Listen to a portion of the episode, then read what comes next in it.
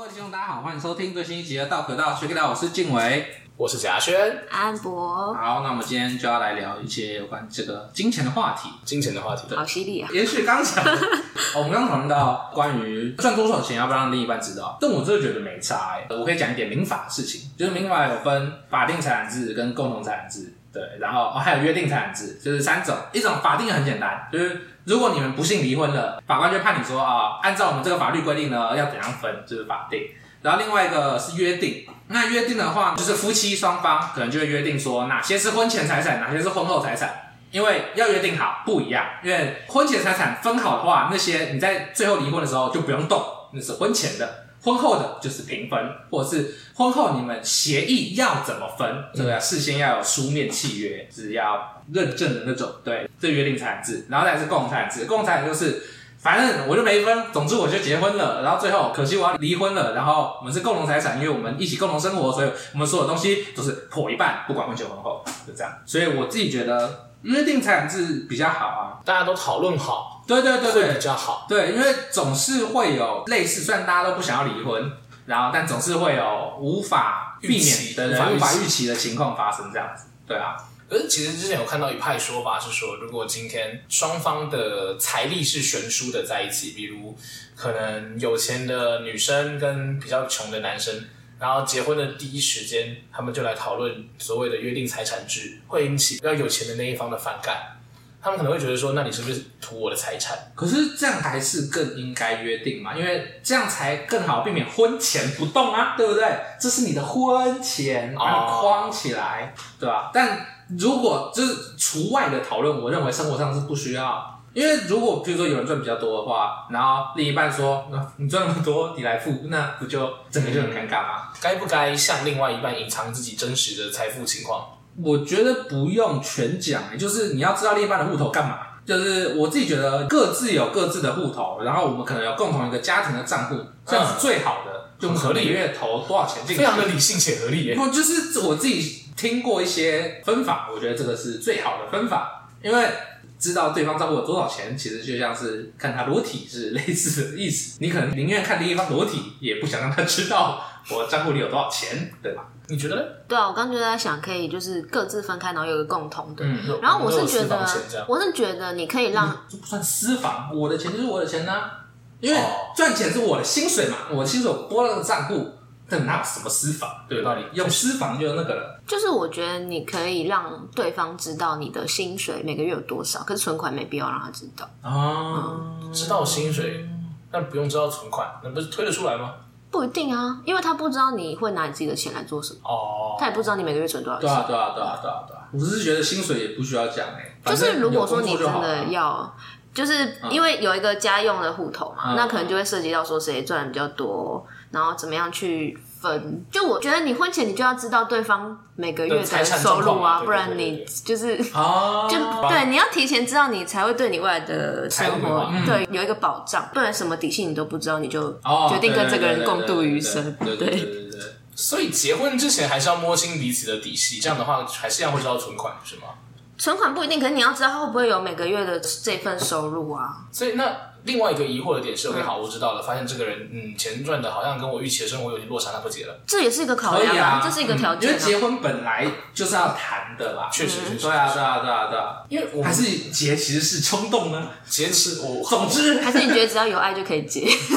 我们家的情况比较传统一点，虽然我认同你刚刚讲的，我也觉得这样是合理，但我们家的情况比较像是什么？就是我爸会跟我妈讲。他的月收多少？我爸也知道我妈的月收多少。嗯，那他们两个人呢，也有所谓的共同账户，但是原则上分账户的目的只是为了他们在投资理财比较轻松。是，那各自的到底有多少钱，他们是一清二楚的。嗯，因为我们家的观念比较像是，当你成为一个整体之后，大家的就是共有的。嗯，所以就是今天我爸要买啥，或我妈想买啥，其实他们彼此都不会过问。他说：“哦，你要买这个，哦，好啊，你买啊。”嗯，那这我不太确定这样子。跟你刚刚那样讲的有没有什么太明显的差别？就是我知道彼此知根知底，但是我一样不干涉你的喜好啊，那有差吗？诶、欸，其实啦，为什么会有这么多？就是因为有大家碰到钱都很敏感，说实话，嗯、对。但如果你的父母没有已经已经有讲好的话，其实原本家庭的规则。就是平好就好。嗯，对，因为它毕竟是归在民法，就是民法其实是稍微自由的法律，就是你可以有不同的调度这样子，所以我们才会有共同财产制啊。就有些人会像你父母一样，就觉得哦，我们是夫妻，我们要共共同生活，所以我知道你没差。但有些人就会觉得我不想让你知道，对，所以我们才会有不同的这个分法。但总之就是那个啦，你要这样想，法律其实也是一个蛮阴险的，就是。总之，不要来浪费司法资源，好吗？拷问时间，你会想知道我的存款吗？我会想知道，可是我不会一定要知道。哦，有细微的差异。对，我告诉你，就是你可以不告诉我，我可以不告诉你，你也不会有意见。不会。但说实话，这样谈起来蛮麻烦的。为什么？我不知道啊，我不确定。我想象中谈起来会蛮麻烦的，还是其实还好。谈什么？就是谈，比如说谈婚前协议之类的。啊，对啊，既然都要谈协议了，不是应该要清楚吗？对对对对，所以我就在想到底要清楚到哪一种程度，可能会有个目标吗之类的。所以最终其实还是比较像是我们两个先各自，然后可以留一笔自己 自己自己的，不不不告诉对方的钱，剩下的全盘托出。但其实说实话，我后来想到一件事情，我们其实跟对方坦白婚前的所有财产其实是小事，因为嗯，你婚后如果又像。就是像我们之前提到的，就是又各自用钱的话，那个时候会变多，所以你终究还是不知道。对，大概知道哦。就结婚前你要知道清楚，可是婚后就是跟婚后就是各自用，然后大概抓一个整个家庭的共用基金。不然万一你不讲清楚，然后你负债五百万，然后没跟我讲。确实，这这确确实挺可怕的。对啊，好。然后我们之前还有谈到一个小康的定义，嗯，对，然后请安博说明一下小康的定义。对，就是根据我们公司的那个比较厉害的头头，嗯、他是讲说，其实现在小康应该要定义成没有任何的车贷，没有任何的房贷，就没有任何贷款以及负债的状况下，你的存款有五百万。哦，这是他自己定的吗？我不确定是不是他自己定的。哦，但我觉得如果要这样理解，小康是合理的。虽然五百万这个数字我不知道合不合理，但没有贷款。我觉得就可以说是小康了。你知道如果没有贷款，没有贷款的情况下，你家可以正常的运营，但是要有存款，你不能没有贷款到月光。呃，对对对对对。但有没有一个情况是，你没有贷款，因为你没买啊？你没有买车，你没有买房，你就没有贷款啊？确实。那你有很多的存款，这样能不能算小康呢？算吧。没有，我在想另外一个，我没有任何贷款。但是我存款十万，我这样算小康吗？你一个人过的话，小康个人，我小康刮胡个人，小康刮胡个人，一个小康家庭，你还得算几口之家？对，五百万是几口之家？三口，三口。我不知道你有你有算过你们家一年开销吗？没有。那一个月开销估得出来吗？一个月开销大概，可是其实我们家比较复杂，为什么？因为我爸在彰化。照顾阿公阿妈，对，我第一次暑假才回来住，所以平常只有我跟我妈。那我们家的开销是我们四个人的开销吗？还是我妈的开销呢？有道理，对，这是比较复杂。但是如果我跟我妈的话，一个月好像也可以两。还是我们缩减？你有没有算过你一个月自己开销大概多少？可是我没有收入啊，我不会有开销啊。我开销就是我 Netflix 付的钱就没了。哦，我吃家里啊，或者是有啦，可能就用餐。可能有时候我妈没住，她就吃饭，或者是如果偶尔去看一下电影。昨昨天一样，昨天花了很猛的话，刷了一千块，才几千块吧。没有收入你就不会有，不太会有。对对对对，因为我其实，在毕业那一年的暑假，是我爸妈就拿着我们家的，我妈啦，我妈就拿着我们家一个小本本过来说：“来，儿子过来坐下。”然后有些事情该让你知道了，他就默默的打开来我们这一年整年的账本。因为我妈是会计，她做账做的很好，她跟我指来，这是我们家一个月的开销，大概这个数。是我们家一年的开销，大概这个数。因为我们家是大家庭，还有包含我叔叔婶婶。嗯，那我们家的账务情况很特别，因为我们说哦，你妈会记全部，包含叔叔婶婶。呃呃，因为这这是就我刚刚讲的特别情况。我们家以前是开公司的，我们家一楼是我们的公司本铺，所以我们一直有一个公司账。那这个公司账呢，后来我们公司休了嘛，不开，不继续营业了。那里面还有一些赚到的盈利跟存款，都放在那个公司账里面。那那个公司账呢，现在就会拿来去支付我们全家的共同开销。比如菜钱，嗯，全家都吃饭嘛。然后我们家公用空间的水电费，一楼的电，二楼的电，然后大家一起煮菜那些水电费，我们不会这样分那么细。所以什么菜钱啊，公用的水电啊，然后汽车，然后什么维修相关的都会从那个公账里面出。是，然后你们家还要报账的？哎，妈，这是我的发票，真的，我真的要报账。我 我帮我们家去 Costco 买东西，我是要带着那个整个单子回来的，哦没有没有那个单子是不能取款的。啊，你说你等于自己帮大家买了，就如果我没有提供那个单子，那就不好意思，小学生自掏腰包。哇，好狠！我们家是要报账，你们家要开统编，那倒是不用开统编啦，以前能开，以前能开。嗯，对啊，那你这样感觉就是算是一个财务规划很好的人。你们是不是？我妈是个财务规划很好的人。你们你们家有从小就给你类似的观念吗？还是你当年长大了之后，然后你妈打开，你原本以为会是一个族谱，讲出我们是哪里来的，结果打开，可恶是会计。老实说，其实有一直提醒我们要做好财务规划，嗯，但我不想面对现实，你知道吗？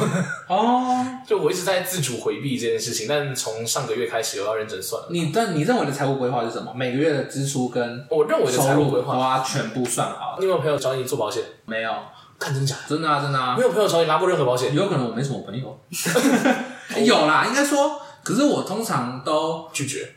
对，好，那我其实好像也应该不管拒不拒绝，他应该会先找你，跟你谈什么是保险，那保险，然后跟你谈理财，会吧？啊，我只能说，我唯一找我做保险的朋友，他只问说，哎，你好，你有要保险吗？我就跟他说，我妈已经保，他就说，OK。好优秀，嗯，对，这是唯一一个找我做保险的朋友，只是我不知道是，因为我们身边很多做保险的朋友，他们找我，然后他们就跟我侃侃而谈所谓的理财保险的概念是什么？都同一套吗？都同一套，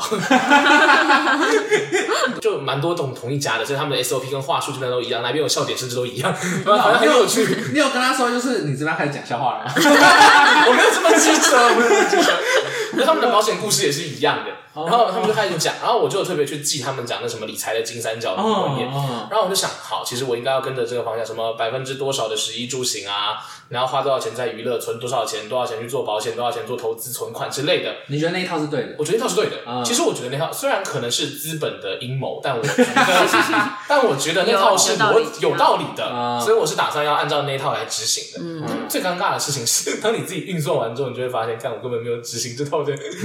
你的本金不够。那你有问那些就是做保险的朋友说，你有在用你讲的这个东西？他们怎么会说没有？就像你跟我说，小学有没有吃你的保健食品？有啊。不是，我是说，就是以一个朋友的身份试探说真的吗？不，你你现在问吧，以一个朋友身份试探我说我有没有吃我们的保健食品？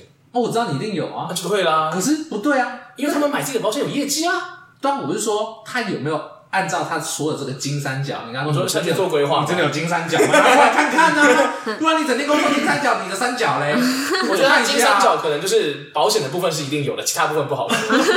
哦，好，反正我觉得那样的理财规划是合逻辑的。那我也觉得应该要做到那个程度，才叫你会理财。他跟你讲那个金三角的目的，只是告诉你说，你一定要留十，你一定要留十到十五趴要买保险。对对对对对对对对对对对。哦，他的目的是这样子，告诉你你一定要留十到。但这件事是合理的，但我觉得是合理的。你要嘛留十到十五就你总是会遇到意外啊！啊，你遇到意外，没有是不是真的有十到十五趴不好说？可是你真的要留一份钱要买保险，对对。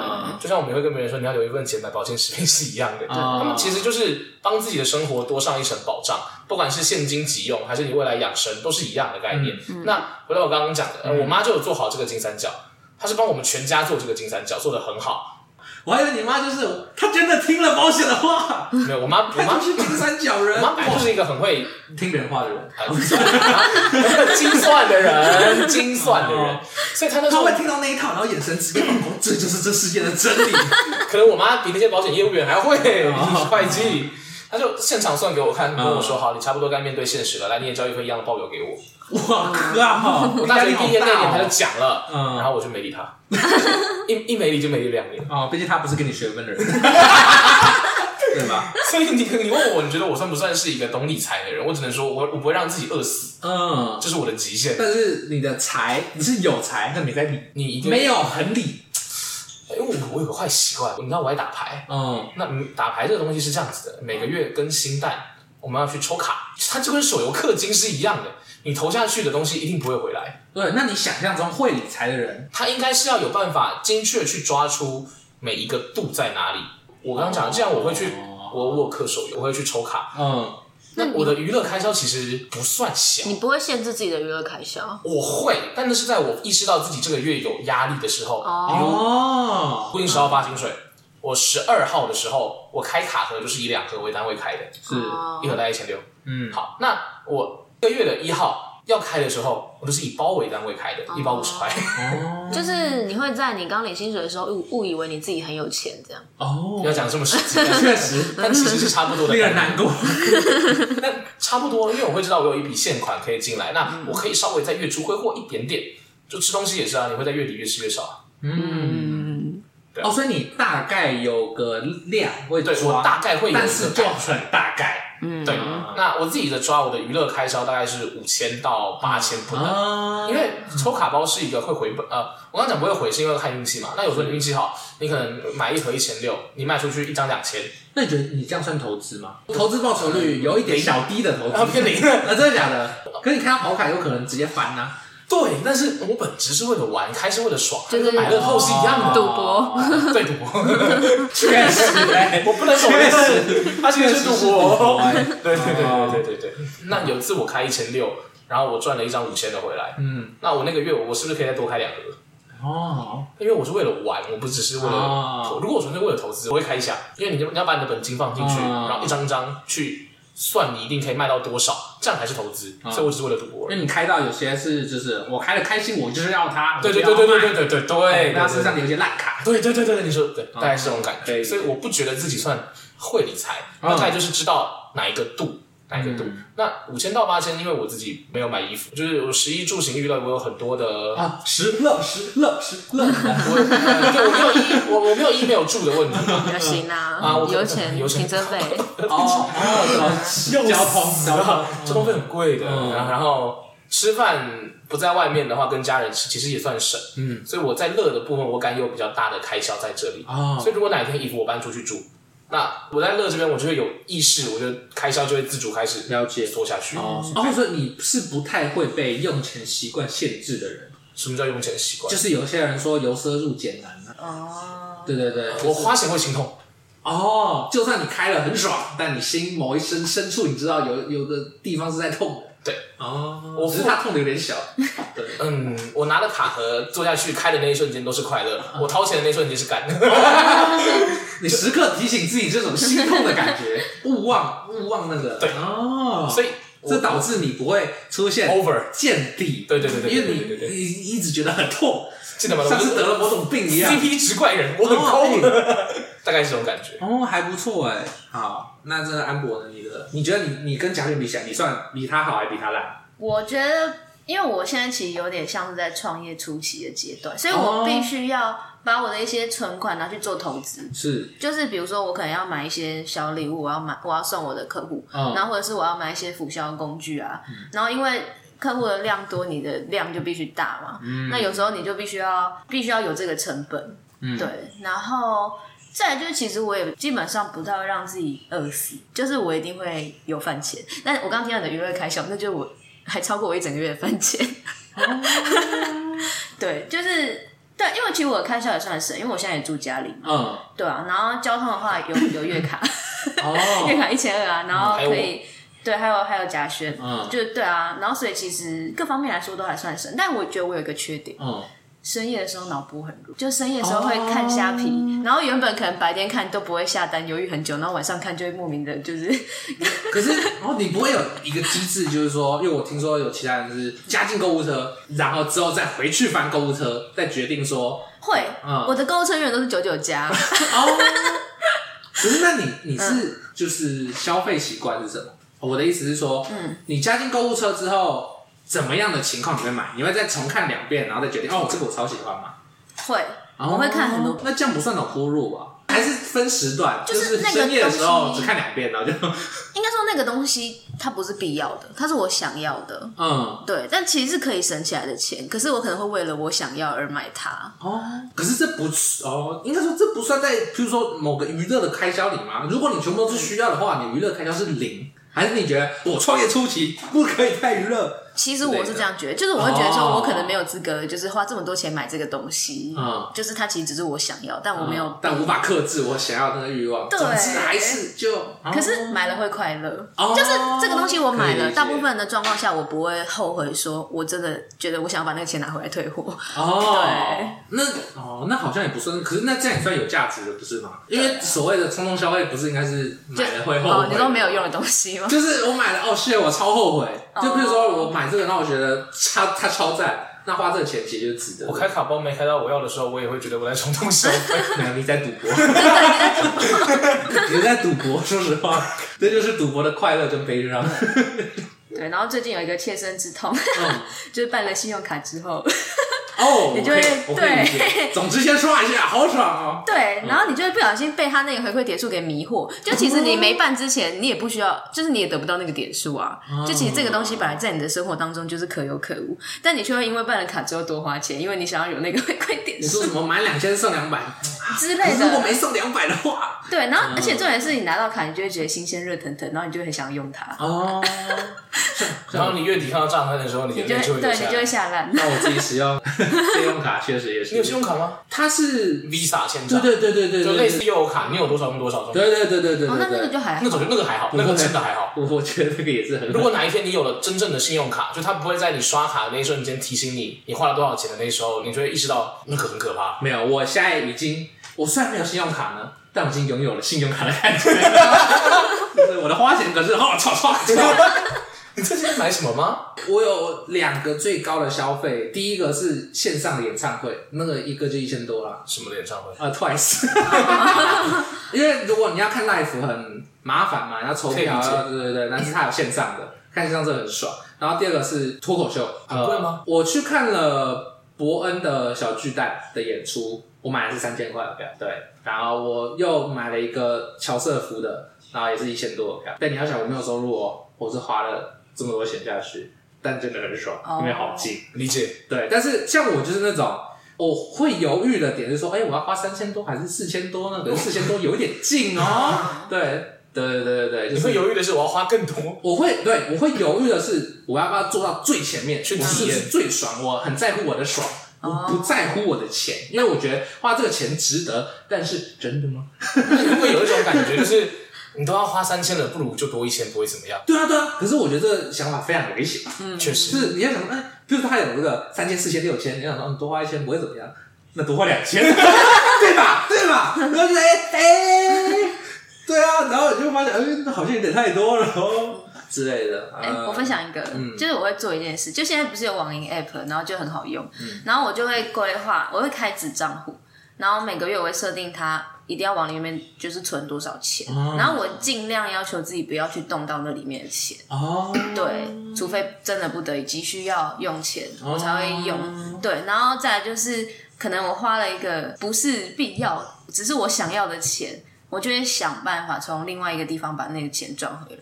哦、嗯，就去补这个洞。哦 你就花了这个钱，就想说哦，我心里一一直有个洞，这样，然后就对，就比如说，好，我今天买了一个这个东西一千块，嗯、那我就要想办法，可能卖掉，比如说几盒益生菌，然后我可以赚回这个钱，哦、就反而会成为我一个就是动力。我也会，可是就比方说，一样拿大牌来讲，哦、如果我那个月开了一盒，然后开的很烂，我就会觉得我少了很多钱，哦、这个时候我就会去翻我的牌组，把我不怎么常玩的卖掉。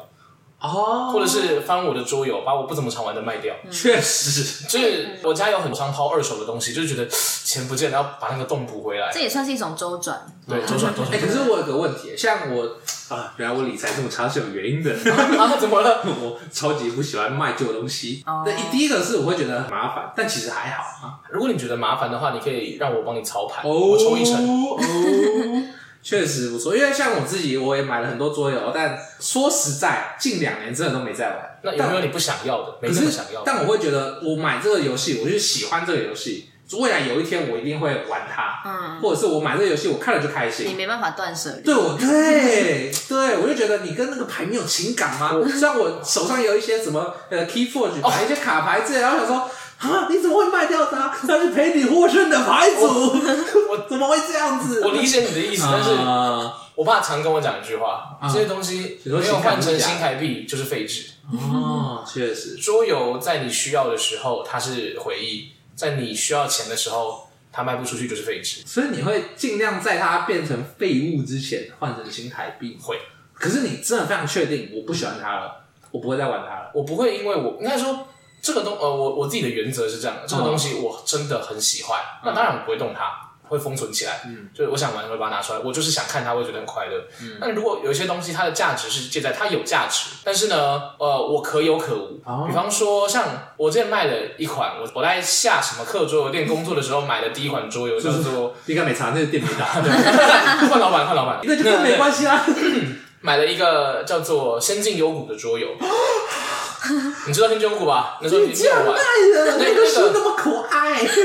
那个《仙境幽谷》是我那一年的，那么可爱。那年我销售，我说我们店里面销售冠军，是，那是我的算是礼物吗？冠军的折价礼物，我把它买了下来。那我们就在大三跨年的某一次玩过一次。对对对。然后后来我再也找不到人陪我玩了。这也。然后呢，我就认真的去想，好，这个游戏现在市场的估值还有没有价？有。因为有在出新货，嗯，那我还要不要花时间继续玩这个游戏？有没有人愿意陪我玩？想来想去，换钱。你怎么没有问我要不要陪你玩？但说实话，那不是一个简单的游戏，而且它什么意思？我我教学要教半小时，游玩要玩两个小时。没有没有，就是如果你不是资深桌游玩家的话，它不是一个新，它不是好上手，真的认真，你很难从中感受到好玩度。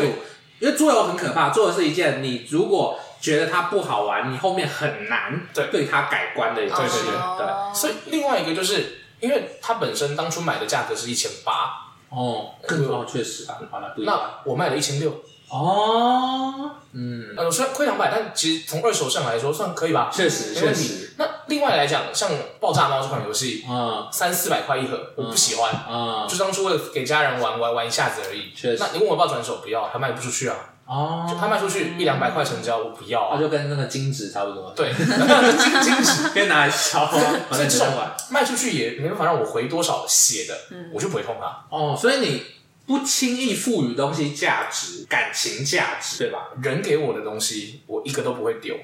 哦，我大一收到的卡片到现在都还留着，那也他也卖不出去，对吧？如果他能卖出去呢？不会，这个李新平真机，如果他以后大红，你冷静，不要不要讲这种话，我会忍不住。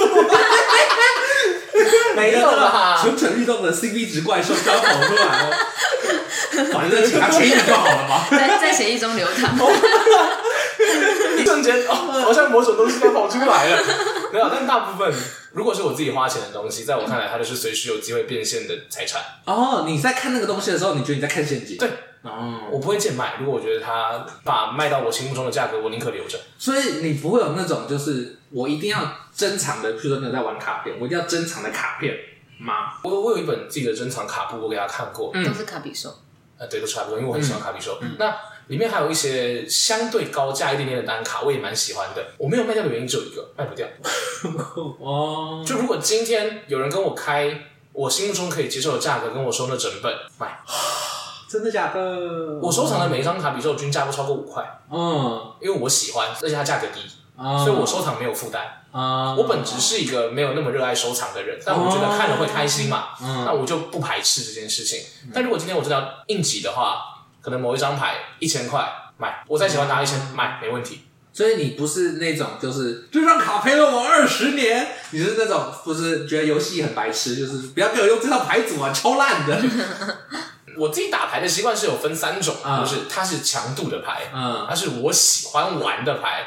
跟它是有价值的牌，对啊，所以你不会有游戏那种，就是相信我的牌组吧，就这一套跟我一辈子了，我是不会卖掉它的。你会玩腻啊？你同一套牌玩了三十次，你会腻的，好不好？不不，我意思是说，今天你有看武藤游戏嘛？有啊，对，他就是相信他的牌组，出多少价给我买我的牌，我都不买，因为这是我的牌组。所以我不是武藤游戏啊。所以你你会觉得不会，你就不会像他这样，你就觉得对纯物质赋予太多的感情是没有必要的。嗯，那你很容易断舍离？我觉得算容易。我我不去做断舍离，有一部分可能是懒哦，东西太多了，有点有点难估它的价值，好好好麻烦哦，就不想这么。就是我们以前小时候是我爸妈是开台红色的 Ford 的，它那个标志在中间呢，它就是车灯下面是一个这个笑脸，对，它是一个笑脸，它是一个弯的半月形这样。然后就是我每每次上学或者去哪里都是用那个 Ford，然后在我好像高中毕业吧，还是。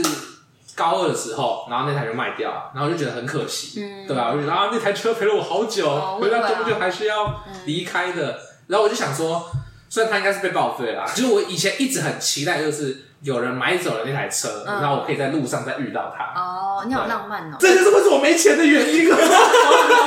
我是在做这么浪漫的吗？没有，感性是无法理财的。错了，对钱，我觉得你这样其实有一定的好处。应该是说你在玩的过程中，你已经体验过它带给你的乐趣了。你也有跟他相处的回忆了。好了，那当你还可以变现的时候，就叫残余价值。所以我觉得把这个残余价值给挥发到底。他说很好，那招牌跟我的感情很铁，CP。呃，CP 像我，因为像我就会觉得，我不会卖他的原因是因为他陪我经历过这一段。我看到他，我就会想起我征战的回忆。那你就他也会想，你就跟他合照就好了。对啊。对啊，可是我就是想要，可能再再摸摸他，然后再看他一下，对不对？他可能有一些什么凹痕什么的，哎呦，完全不爱惜。我们卡牌玩家是不能让他出现凹痕的，就是类似的，你就会知道，就是你打出张牌之后的感觉之类的。好，OK，我应该要摒除掉这个，太多了，太多了。我觉得你 T 还可以留着，因为它卖不掉。应该说，我完全不会考虑卖的事情。安博，你呢？你还是你是我们两个中间，还是你比较偏向嘉轩一点点？可是我没有真的很热爱到不能卖的东西，好像。可是书我会觉得舍不得，因为我会觉得我可能会再打开它。哦。对。书我不轻易卖。哦。书我也不卖。哦。书我卖的理由是我还想再看，是吗？它有剩余价值。对，它残余价值还没被我榨干。哦。你说他如果今天，哎，我好像不太可能。这本书我烂熟了二十遍，我就会卖掉它了。哦。我整套《刀剑神域》剧情在我脑袋里面复刻过好几次了，所以我整套都卖掉了。哦。嗯，还有另外一个可能是这个书，如果你收藏更久会有价值，我就会继续让它滚它的价值。你觉得《刀剑神域》再重看不会有新的感觉？不会啊，我就会卖。这这时候我就会把它卖掉了。啊，对，就啊，果然是 CP 值怪物。对啊，它在你的人生已经没有意义了。它对我而言没有任何残余价值的时候，我就会把它卖掉。但国文系的书，我觉得是会卖掉。呃，确实，对，占空间。哎，你看我还留着哎，我还要广运。可是我其实不是不卖，是卖不出去，我想买广运。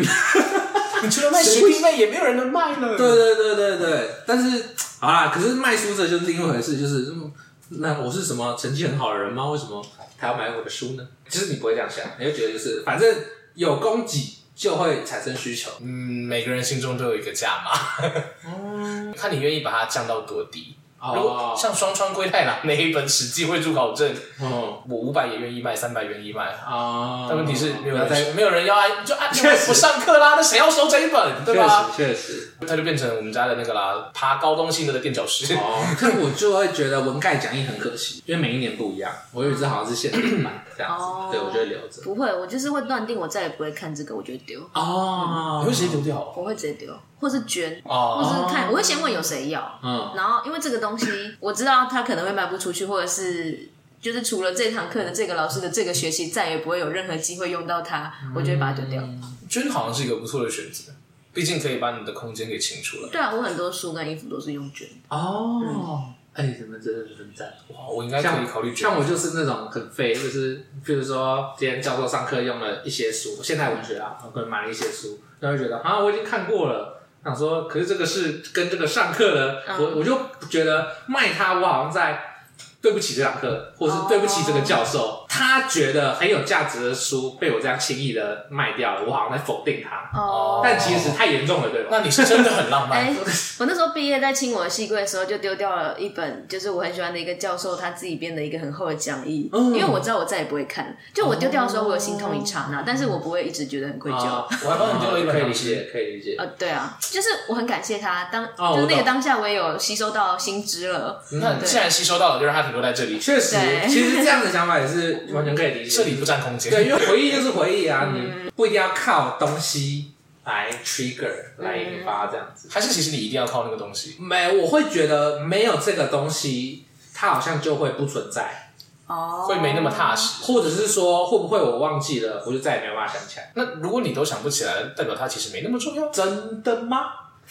还是只是你的脑袋擅自觉得它不重要呢？但如果哪天你突然哎灵肉分离，哪天你突然想起来了，代表它可能真的那么重要。其实我就很喜欢翻旧东西。啊，翻一翻可能会想起某些往事。对对对对，因为我自己觉得我不知道哎，虽然大家都说国际系记忆力很好吗？我觉得我记忆力很差，没有啊，因为我就是那种会忽然某天就有一个回忆突然就闪现一下，哦，我忽然想起这件事情，哦天哪，我以前竟然有做过，嗯之类的。我是那种事情会突然闪回回脑袋里的那种。但是我觉得你知道吗？我觉得这是很可怕的事情哎，就是哎，为什么突然出现了？我也会，我也会。哦，真的假的？真的。嗯。但我觉得我花钱买的东西，对我来讲，它最后的残余价值都是钱。嗯。可是如果是别人赠予我的东西，我是一件都不会把，就就算。它真的有所谓的财语价值，我可能也不会把它变现。我也不会变现。可是如果他送给的东西真的很废的，我还是会啊。就 之前我国中有一个同学，现在根本跟刚刚没有联络了。哦、然后他送我一个就是很废的一个，对，他送我一个很废的小沙漏，哦、然后根本就不会拿那个东西来计时，但我还是把它放在我桌上。你有问他为什么要送你沙漏吗？对，到底想跟你讲什么？你是一个知道的人，应该是叫我不要拖延吧之类的。对吗？还是他就只是想跟你分享这沙漏？没有，他应该是觉得这个东西就是便宜，然后有有纪念价值。哦，圣诞节交换礼物，总之可以拿来送个人，不如就送你怎么样？我刚好交换到这个我没用的东西。有可能，但不管怎么样，他就是我会觉得说，他当下有动这个脑，有花这个时间想要送我什么礼物，就我看中的是这个问题。对对对，哦、虽然不一定生活中这个时间，但拿到了是有心意上。就是他有想到要送给你啊，嗯，嗯，就是那你现在还留着？我还留着，我放我桌上。那你觉得多久会丢掉它？我不会丢它，你不会丢它，真的假的？真的啊！送了我一串圣诞灯，你知道吧？某高中的黄姓教师曾经是我们大学读书会的一员，嗯，他送了我一串圣诞灯，我那时候就问他，你送我这个当生日礼物干嘛？他就说很亮哎、欸，那废物啊，我留到现在。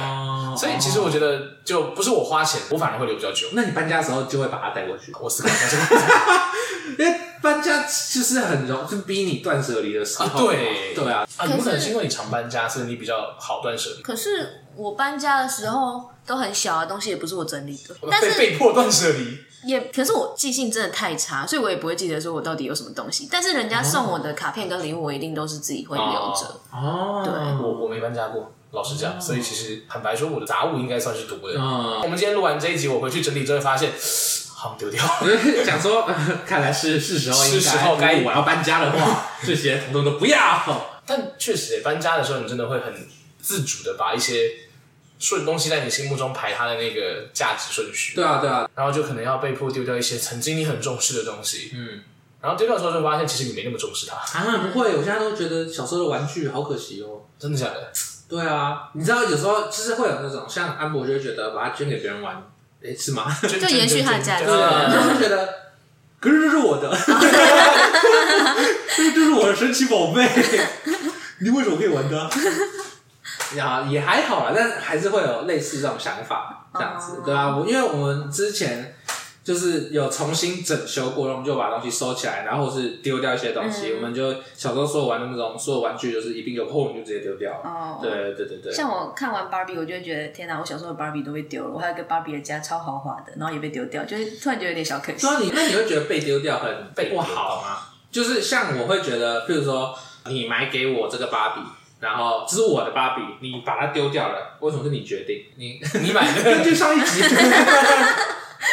可是那时候，因为那是爸妈的钱的。哦，会有差是不是？而且那个时候好像就是因为真的很久没有玩了，然后可能他们也觉得，就是也有一些破损什么也卖不出去，也没办法捐，对，然后就整理就丢掉了，对，嗯，已经是不可惜的。感觉就是偶尔，就是我会想到说，哎、欸，我小时候也有玩过这个，但是我也不会觉得说我一定非得要它现在就立刻出现在我眼前。还是说它不是你那个时候最喜欢的玩具？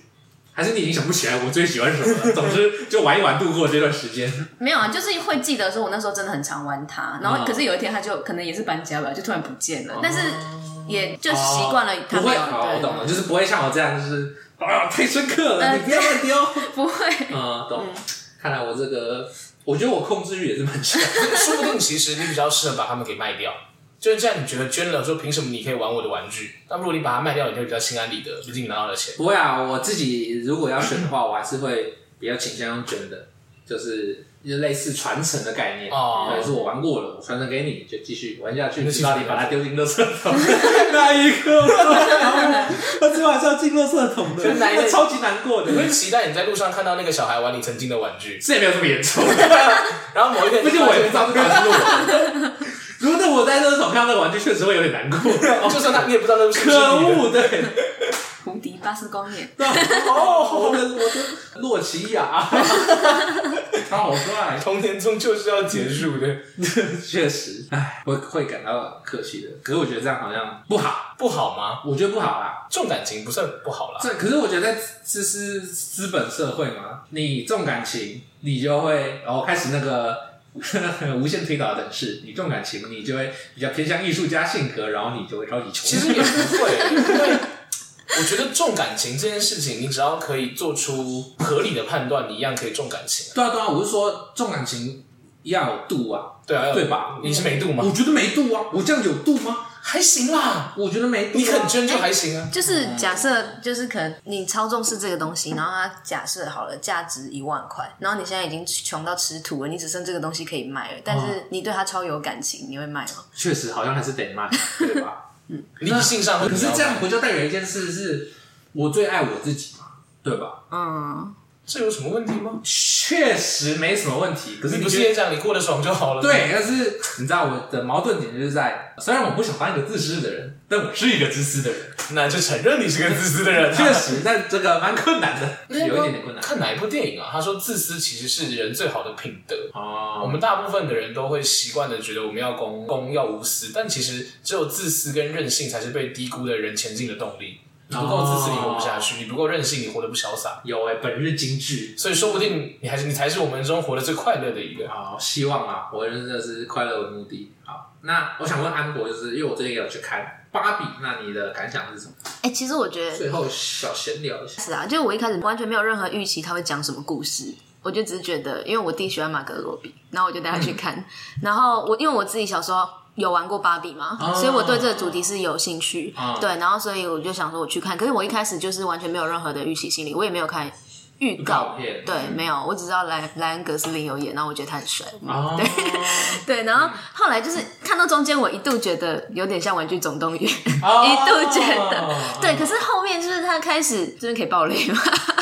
可以可以可以，反正听众不多。那、呃、你不然你用这个逼声来代替，当那个逼出来的时候，就是当 Barbie 开始出现了一些比较不正常的状况的时候，我我就觉得有点惊喜，就是哎，他、原来有要讲一个认真的故事。嗯、我本来以为他就是一个娱乐的，哦、对，就是无厘头或是偏小孩向的那种。对，然后后来发现他哎、他有在探讨一些蛮重要的社会议题，而且他没有很偏颇。我确实，哎、你们是一起看的吗？不是，我跟我弟一起看。哦，啊，你有看吗？我老实说我没有。啊，但我影评跟评论还有那个三分钟说说完芭比的故事都看过了。真的假的？我要跟啊，我得跟上话题，所以哦，我不但不得不说，但为了一些工作方便，那我聊天方面，我问一个问题：今天有芭比跟奥本海默，你会选哪一个？我一个人吗？对，奥本海默。哦，我知道，因为这导演我喜欢，那评价也都蛮好的。在我在假设两部剧情我都不知道的情况下，我听名字，我第一选奥本海默。好，那安博今天会怎么跟甲醛推荐？Barbie 吗？对对对对对，我觉得 Barbie。哎，那那我那我其实你只要讲三个字，我想看陪我好，这样完全不理性，啊、这样完全不要说服是听众，他说服我了。哎哎，假装说服。那你有看奥本海默吗？没有。没有，可是我会想看。嗯，对，好，好，那你可以继续。没有，就是只要告诉他说，哎，我觉得这个对你的阅读理解有教学价值，他就会有兴趣。听到教学价值四个字，CP 值快开始萌生了。不过确确会成为我的教材。确实啊，我看完的感想也是，就是并他创造了嗯两个极端的世界。我可以理解你。对对对对，哎，毕竟你也有看三分钟说。我很抱歉，这个教学的人竟然只看三分钟说电影，你真的知道他在说什么吗？哎，可是我真的很想听，我可以讲它里面在探讨的一些议题嘛？然后我不讲剧情，可以可以。就是我一开始觉得他是要讲那女权主义，就是在讽刺女权主义。然后，可是我后来就是后来他随着剧情推演，然后他也有讽刺到就是男权主义。然后我就觉得，就是很难得可以看到一部非常的公正，很难得可以看到一部电影，就是它基本上很公平，然后也都没有得罪。任何一方，任何一方，嗯、对，然后而且也有适时的讽刺一下，就是芭比制造公司。确实，对，我觉得作为传达性别概念的电影而言，很成功，在性别议题方面是成功的。算剧情上，我认为。还是有一些需要加强的地方，对对对对，对对对。但是就我自己的经验而言，我并没有看到这么公平的，嗯，对，因为以前一定会偏袒 A 或偏袒 B 另一方，嗯、对对对，然后把就是另外一方打得一文不值，这样，嗯、然后你很明显，你看完之后就会觉得，哦，你就是想要表达你的立场这样但芭比是公正客观的点出了社会上的现实，算是现实面，嗯、他并没有要说。怎么是更好？有啦，如果他真的要讲什么是更好的话，就是平权是最好的。当我们都站在彼此的立场，或者是知道极端本身并不是件好事的时候，嗯，对，我们就会开始去思考说，呃，另外一方到底他真的要求的是什么？哦，好想爆雷了，就是 Ken 要求的 其实就是爱而已。嗯，对对对对对。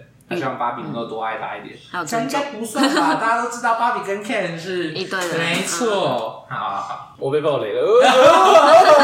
他们都说定了，那我爆雷。可是我没有看到这么细致的部分。他差三分钟真的太快了。总之就是这样这样。好，那我们这集要录到这边，那我们来开始我们的预言的环节。好喂，这个故事叫做不能半途而废。然后一个烫衣服的工人住在一个拖车房里面，然后呢，一周只有六十块。我猜这六十块应该是六十枚，对，不然他可以去告吧。好，那他的妻子上夜班，然后他们夫妻俩都有工作，但是赚到的钱呢，只能勉强糊口这样子。然后他们的小孩耳朵发炎，然后他们就只好拔掉他们的电话，然后省下钱去买抗生素治病。拔电话可以省钱，真的假的？电话费啊，哦，电费电话费，好。看来是我孤陋寡闻，然后反正这个工人呢，希望可以成为作家，然后他就是每天都不停的写作，对啊，就用打字机来写作，所以那个年代六十美元可能算是有一定的价值，毕竟是打字机的年代这样子。然后他的钱呢，都拿来付邮费、寄原稿给出版商跟经纪人，但是呢，他的作品都被退回来了。然后呢，这个退稿信也没写说为什么退他，就写一些公式化的东西这样子，他就不觉得那些他寄过去的人有认真看他的作品。然后后来呢，他就读到一个小说，让他想起了自己的某一个作品。他要把这个作品呢寄给那个小说的出版商，他们就把原稿交给了皮尔汤姆森，听起来是个重要人物，但不知道是谁。反正呢，后来他就收到一个这个汤姆森的亲切的回信，然后就说原稿的瑕疵太多，不过呢，他相信他可以成为作家这样子，然后鼓励他来试试看。然后后来呢，他就再给编辑寄去两份原稿，但是都退回来了，他就开始写新的小说。最后他就是有点想要放弃了，他把这个稿子丢到垃圾桶里面，然后第二天。